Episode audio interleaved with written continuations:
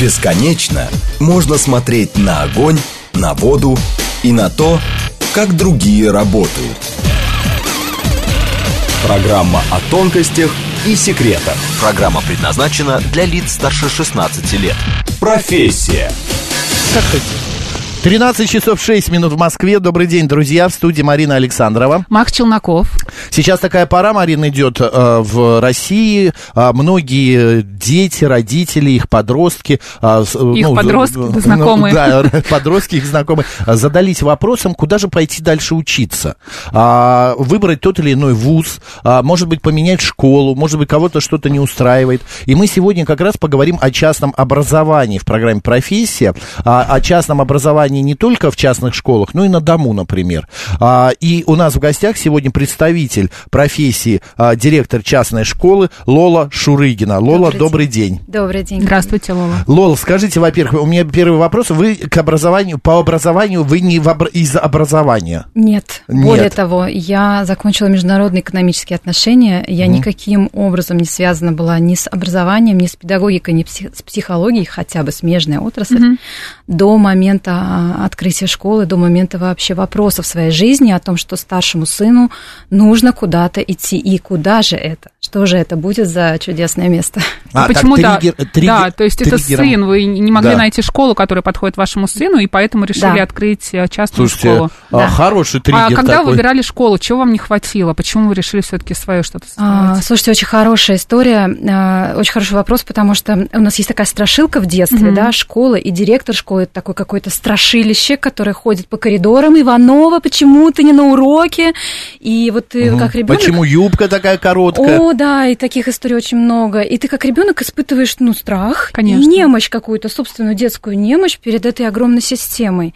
Я искренне хотела, чтобы мой ребенок в эту систему не попал. Никаким образом он ее избежал, он получил другое качество отношений и отношения к себе, угу. другой опыт. Более того, мне очень хотелось, чтобы это случилось на протяжении его 11 лет, то есть чтобы 11 лет вот это не было в его голове или в его мире. Все, а поскольку я предприниматель, я человек, который создает проекты, который меняет системы, а, я очень внимательно посмотрела на то, что у нас есть сейчас, увидела недостатки и подумала, а что мне стоит сделать по-другому? Знаете, это был в тот момент очень какой-то логичный, разумный шаг, но оглядываясь, это случилось за два месяца с половиной. У меня был тогда на руках двухмесячный ребенок, третий по счету. Э, и на тот момент в конце июня, просто оцените, 1 сентября надо открыть школу, не было ни помещений, ни учителей, ничего, ни детей, которые должны к нам учиться. Честно сказать, это какая-то ошибка выжившего. Да, и, э, и во многом то доверие, которое люди, э, присоединившись ко мне, мне оказали. Мы действительно открылись, мы открылись 1 октября, это было еще связано с тем, что в середине августа у нас в один день слетело помещение, в которое мы уже э, вложили в ремонт. И мне позвонила хозяйка, говорит, Лола, я ну, не могу, у меня не получается. А, в один день мы нашли другое помещение, зашли на него а, в середине сентября, 1 октября открылись. В общем, друзья, мамы, которые хотят открыть школы, это очень частое явление. Они часто угу. ко мне приходят и говорят, Лола, ну как же так? Ну давай, ну вот сейчас, ну вот завтра, ну вот за 3 миллиона. И я говорю, пожалуйста, не делайте так. Правда, выживают очень редкие а, птички, которые идут долетели до берега Днепра. Совершенно. У меня знакомая открывала детский сад. Вот ее задушили. Частный детский сад, частный да? детский сад. Угу. А, денег было, ну вот сколько нужно, столько она и заплатит. А, и помещение, и ремонт, и там все оборудование, все, все, все. Но ее задушили различные службы. Конечно. Это и пожарные какие-то, и санэпидемстанция, и кто угу. только не ходил, не проверял это все. А, вы как в этом плане выживаете? У нас есть отдельная история. Она при это. этом сказала: я никому копейки не дам. Вот требуется пожарная служба, чтобы вот тут был висел шланг, вот здесь э, огнетушитель, значит будет, висеть. значит будет все да. делать. Я все по правилам. Но в итоге она э, ну закрылась, она не выжила. Поняла. Печально. Это очень мудро это очень мудро, а, не платить никому и ничего, потому что это может стать традицией и не очень бережной традицией по отношению к обеим сторонам, и в первую очередь по отношению к детям, потому что угу. все, что делают взрослые в этой системе координат, автоматом влияет на детей. Дети теряют любимых воспитателей, любимый сад, любимых одногруппников. А, я вам хочу сказать, что у нас существует отдельный человек, который занимается всеми необходимыми документами, бумажками, процедурами, подачами заявлений. И э, у нас есть отдельные истории про то, как к нам на второй год жизни зашли два таких здоровенных ОВД э, представителя, и они просто вошли вот так вот, открыв дверь, показали нам документ. Мы не очень разбирались тогда во всех этих процедурах. Они сказали нам, друзья, выгрузите, пожалуйста, нам базы ваших э, детей и родителей. Меня не оказалось на месте. Мои девчонки, конечно, струхнули и в тот момент... Растерялись? Да, растерялись. И дали им эту информацию, они формально не имели права, но если бы они захотели, они бы, конечно, эту информацию получили. То есть это был вопрос времени на самом деле. Вот. И а зачем им эта база? Они хотели проверить нас на предмет незаконной предпринимательской деятельности. А, все да. понятно. Случилось это по одной простой причине, к сожалению, я часто с горечью думаю об этих отголосках нашего прошлого, кто-то просто написал какую-то жалобу, кляузу, да, о том, что наши дети гуляют на площадке и мешают, хотя там гуляют угу. еще сколько-то детей.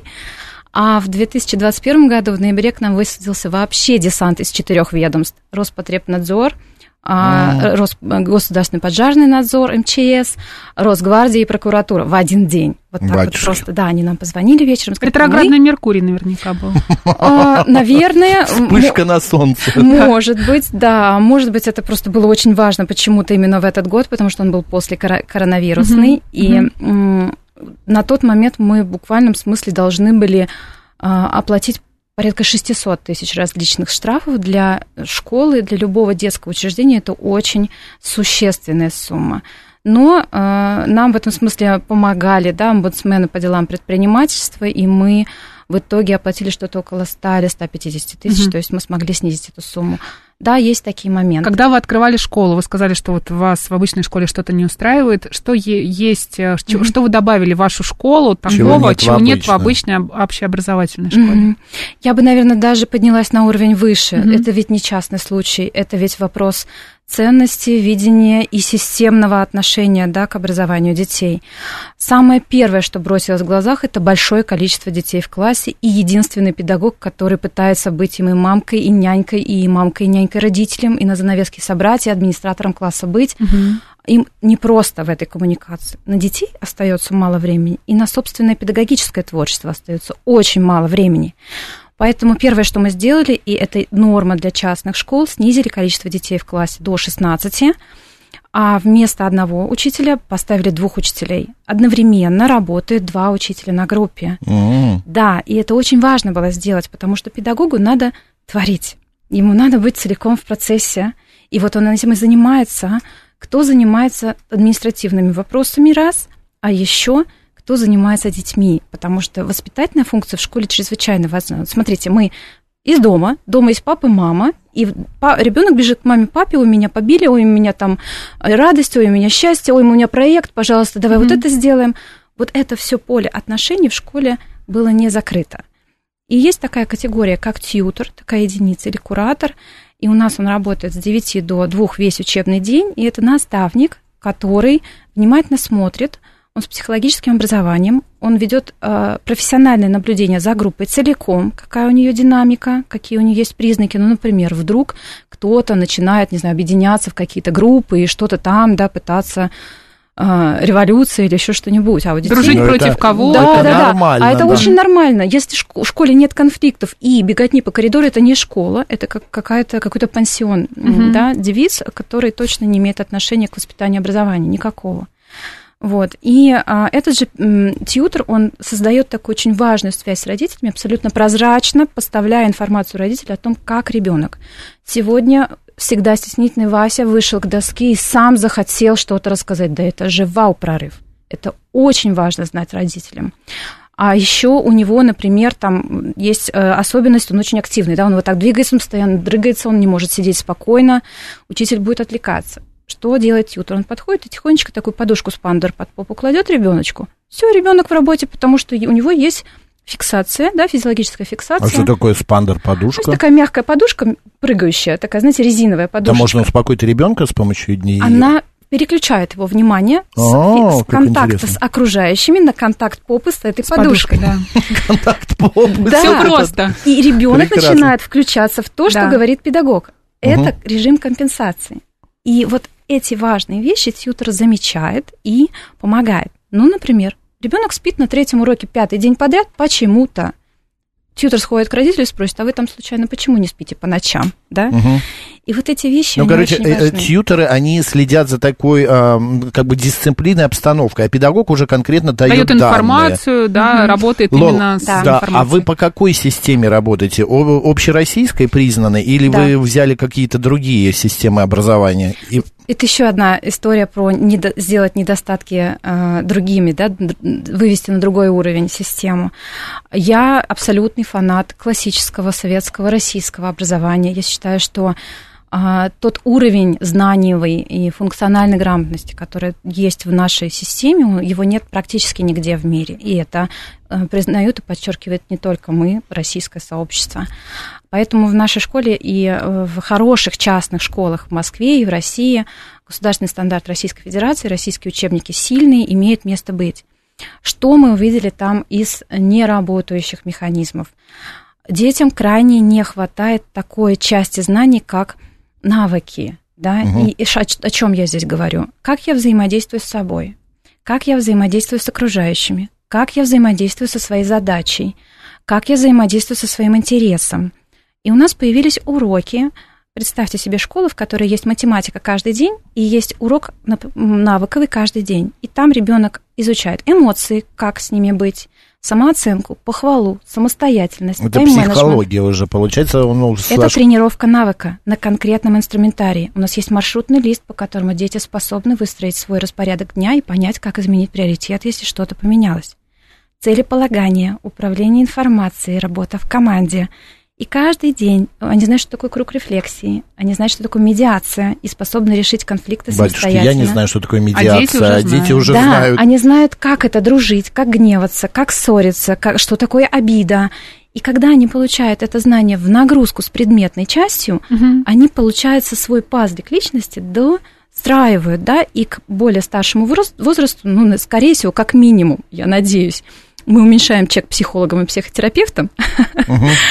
как максимум они точно осознают и понимают, что они хотят и в каком направлении хотят двигаться. Да, и самое важное, это э, урок, который меня э, выводил из равновесия, потому что дети сидят затылок в затылок, учитель стоит с ними с учебником и такой, а сегодня мы будем изучать подлежащее или сказуемое. Что это такое, ребята? Двое или трое скажут, и это будет либо отличник, либо стрелочник, которого вызвали. Меня это крайне не устраивало, потому что процент покрытия детей крайне низкий. Наш педагог скажет, друзья, а сейчас они, во-первых, будут сидеть в четверках, а сейчас встали и разбились на группы по количеству, например, а, по количеству спряжений глаголов. Mm-hmm. Представьте себе урок, в котором дети, а, двигаются, стопроцентное покрытие, кросс-проверка знания, плюс они работают друг с другом, потому что они в этот момент... Коммуницируют, да? Да, говорят, угу. задач следующая инструкция учителя, а теперь расскажи, что это за спряжение глаголов. И они сначала один расскажет, потом другой расскажет. Угу. Эти технологии есть э, целиком э, всегда во взрослых тренингах но почему-то их нет в детском обучении. Это правда. У меня вот такой вопрос. Все-таки частная школа подразумевает, что туда ходят дети не бедных людей. Да, как минимум. Да, как минимум. Как вы, а, ну вот, э, например, приходит мама и говорит, я заплатила там 100 тысяч. Почему Сложно ли работаете, да, с такими родителями? с такими родителями, которые хотят за свои деньги диктовать свои правила. Например, у вас школьная форма есть? Нет. А, ну вот она, например, вот мне не нравится, что у этого iPhone, и он ходит на... Да. И вообще, Существует по... ли какое-то соревнование между детьми, между mm-hmm. родителями в том, как и они выглядят, что вот они приносят, да, богатые... часто ли родители, скажем так, а, качают права? А, мне очень хотелось стать директором, угу. которого будут окружать единомышленники. И первые три года, признаюсь честно, мы потратили огромное количество времени на закрытие вот этих возражений, этих конфликтных каких-то историй. Я ожидал этого, а получил вот этого. Я, наверное, до 30% своего времени разбирала каждый кейс для того, чтобы понять, как сделать так, чтобы меня окружали родители, а, на которых мне не приходится просто тратить время угу. и объяснять очевидные вещи. И это случилось. Спустя это время сейчас я вообще не трачу своего времени на конфликты. У нас отсутствует конфликтная составляющая. И что произошло? а, у нас есть специальный а, трек приема, то есть до заключения контракта мы говорим родителям, а вы знаете, а у нас вот так. А БВГД КЛМН. И угу. это будет в договоре. И если вдруг вы не согласны, мы с вами расторгнем договор через год. А, конечно, это непросто ставить взрослым людям условия. Мы здесь немножечко э, заходим через детей, потому что в этот момент мы диагностируем детей по всем возможным профильным да, дефицитам и профицитам и говорим, смотрите, вот этому ребенку вот это надо, вот, вот тут вот тут не хватает, вот тут вот здесь он молодец. Мы можем с вами построить его обучение так, что там, где он будет молодец, он будет еще больше молодец, а там, где у него дефициты, он их подтянет, и благодаря этому случится чудо. И когда родитель видит эту искреннюю заинтересованность в том, чтобы у ребенка получилось, эту нацеленность на его личную ребенкину траекторию, не наша амбиция взрослая, не учительские рейтинги, не а, родительские травмы, да, когда он видит, что мы говорим только о ребенке, а, то перед ним выбор. Я соглашаюсь на такие условия работы или не соглашаюсь. Те, кто соглашаются, не конфликтуют потому что они понимают. Но получается, что э, делается. текучка все-таки существовала, и сейчас да. есть э, приходят, не нравится, уходят. Мы Примерно вас не 10%. Держим. А что не устраивает чаще всего по вашему опыту, что не нравится? А, вы знаете, сейчас уже такой период, когда э, скорее мы откажемся. Угу. И, и есть еще категория родителей, которые, которым, ну вот у них меняются финансовые условия или угу. они переезжают. А иногда, ну крайне редко, это случается, потому что это ребенок, которого мы приняли еще в те годы, да, и еще вот этой вот плотной сверки у нас не было. И родители решили там до четвертого класса, например, с нами остаться и в пятый класс уже пойти. Я не припомню сейчас на своей памяти какого-то открытого, яркого фе в адрес наших угу. а, педагогов или в нашей школы, ровно потому что все в контракте. А вы вообще наблюдаете, вот часто к вам приходят дети после обычной общеобразовательной Очень. школы, как они меняются? Я вам что хочу сказать, что это очень трудная для них дорога. Угу. Это травмированные дети. Просто так от хорошей жизни школу не меняет. И первый их шок это, это цитата «Ой, почему здесь все такие добрые?» И вот здесь очень тонкая грань в психике ребенка, потому что доброта часто начинает восприниматься для этого ребенка как позволение. Не доброта равно ответственность, угу. а позволение их расслабляет, да. они доверяются пространству, и начинается просто вынос всего из ребенка в пространство школы. Это очень непросто. Нужно выдержать месяца два-три, а иногда до полугода, чтобы ребенок встроился в наши внутренние а, ценности. Это дисциплина ума, дисциплина труда, дисциплина поведения, да, такая любящая дисциплина. И далеко не все это принимают. Поэтому чем старше ребенок, тем а, чаще он покидает нас после первого года проведения а, да, жизни у нас, угу. обучения у нас, потому что не способен перестроиться, потому что где-то уже после третьего класса поведенческие сценарии могут стать необратимыми. Насколько Но... легко ваши, прости, Макс, а, ваши ученики сдают ЕГЭ? Есть какая-то статистика? Еще рановато нам. Mm-hmm. Мы растем вместе со школой. Mm-hmm. У нас только-только будет девятый класс. А, мы вот так держим пальцы. У меня старший сын в девятом классе. Mm-hmm. Вообще все три, все три моих ребенка Ой, это нормально, нормально. Да, да. да. да Все три моих там... ребенка там учатся, и я очень-очень переживаю за угу. то, какие результаты у них будут. А, что с педагогами? Вот средняя зарплата по Москве педагогов, сейчас я скажу, 57-58 тысяч рублей. У вас какие-то преференции есть? Что-то у вас какие-то устаревшие данные года на да. так, да, может быть, лет так на 7. Как-то маловато, 10, да? Да. Ну, вот написано 22 тысяч. 100-120 тысяч а, средняя зарплата педагога в Москве. Такого педагога... Это вашего, наверное, педагога? Нет, и в государственных школах тоже. Хорошо, а вашего? хочет узнать, да? И нашего. И ваш, вы как государственный. Окей, а есть ли какие-то правила, например, ну, обычно в частные пансионы, в частные школы берут там, я не знаю, перед этим проходя какое-то тестирование. Какой-то экзамен да, ваши Какой-то экзамен, свои? да. И педагоги, Или может быть, достаточно просто желания родителей, какого-то устного собеседования. Угу. Давайте я про педагогов сначала отвечу. Давайте, у нас прям пять минут Хорошо. остается. Педагогам крайне важно иметь два выпуска, опыт работы с детьми. Они, безусловно, показывают открытые занятия, и еще два-три месяца их сопровождает наш академический директор и методист. А если педагог пришел из государственной школы, то полтора года может занять перестройка на новый тип мышления – и это такое плотное сопровождение, измени парадигму отношения к ребенку. Вот. А по детям а, у нас есть как минимум пять этапов угу. собеседования с академическим директором на предмет того, что семья и мы примерно на, одном, на одной волне. Дальше мы делаем четыре диагностики. Это нейропсихолог, логопед, групповая диагностика и педагог для того, чтобы со всех сторон узнать, как ребенок мыслит. Вдруг он визуал, его надо посадить на переднюю парту, потому что на задней парте он будет смотреть не туда. Вдруг у него правое ухо ведущее, его нельзя сажать к стене. Вдруг у него с концентрацией а, внимания, да, проблемы, он всего две минуты концентрируется, а почему он так делает, и эти ну, триггеры могут быть разные. Mm-hmm. Мы собираем это все в одну кучу и рассказываем родителям. После этого мы говорим, ребята, ребенок будет учиться вот так вот, потому что у него вот есть такие особенности. Да, особенности. Угу. И, например, если один ребенок с особ... такими особенностями, это не особенности здоровья, это нормальный ребенок, будет учиться нормально только к третьему классу, то другой ребенок уже в первом начнет. Просто потому что там усидчивость, мышление, память очень разные, логопедия, да, речевое развитие.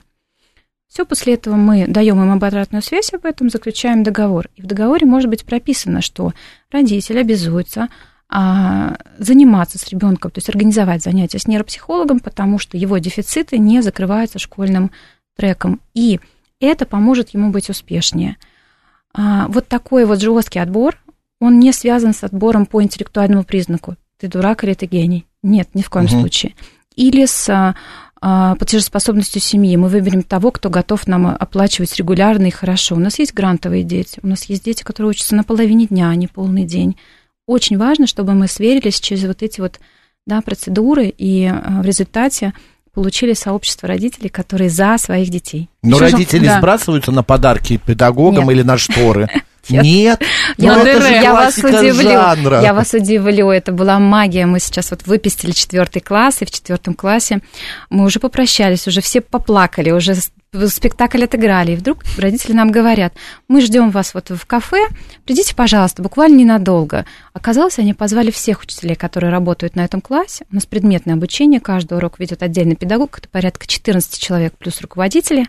Мы приходим, ну, там накрыт шикарнейший банкет, просто фуршет накрыт, это веранда летняя.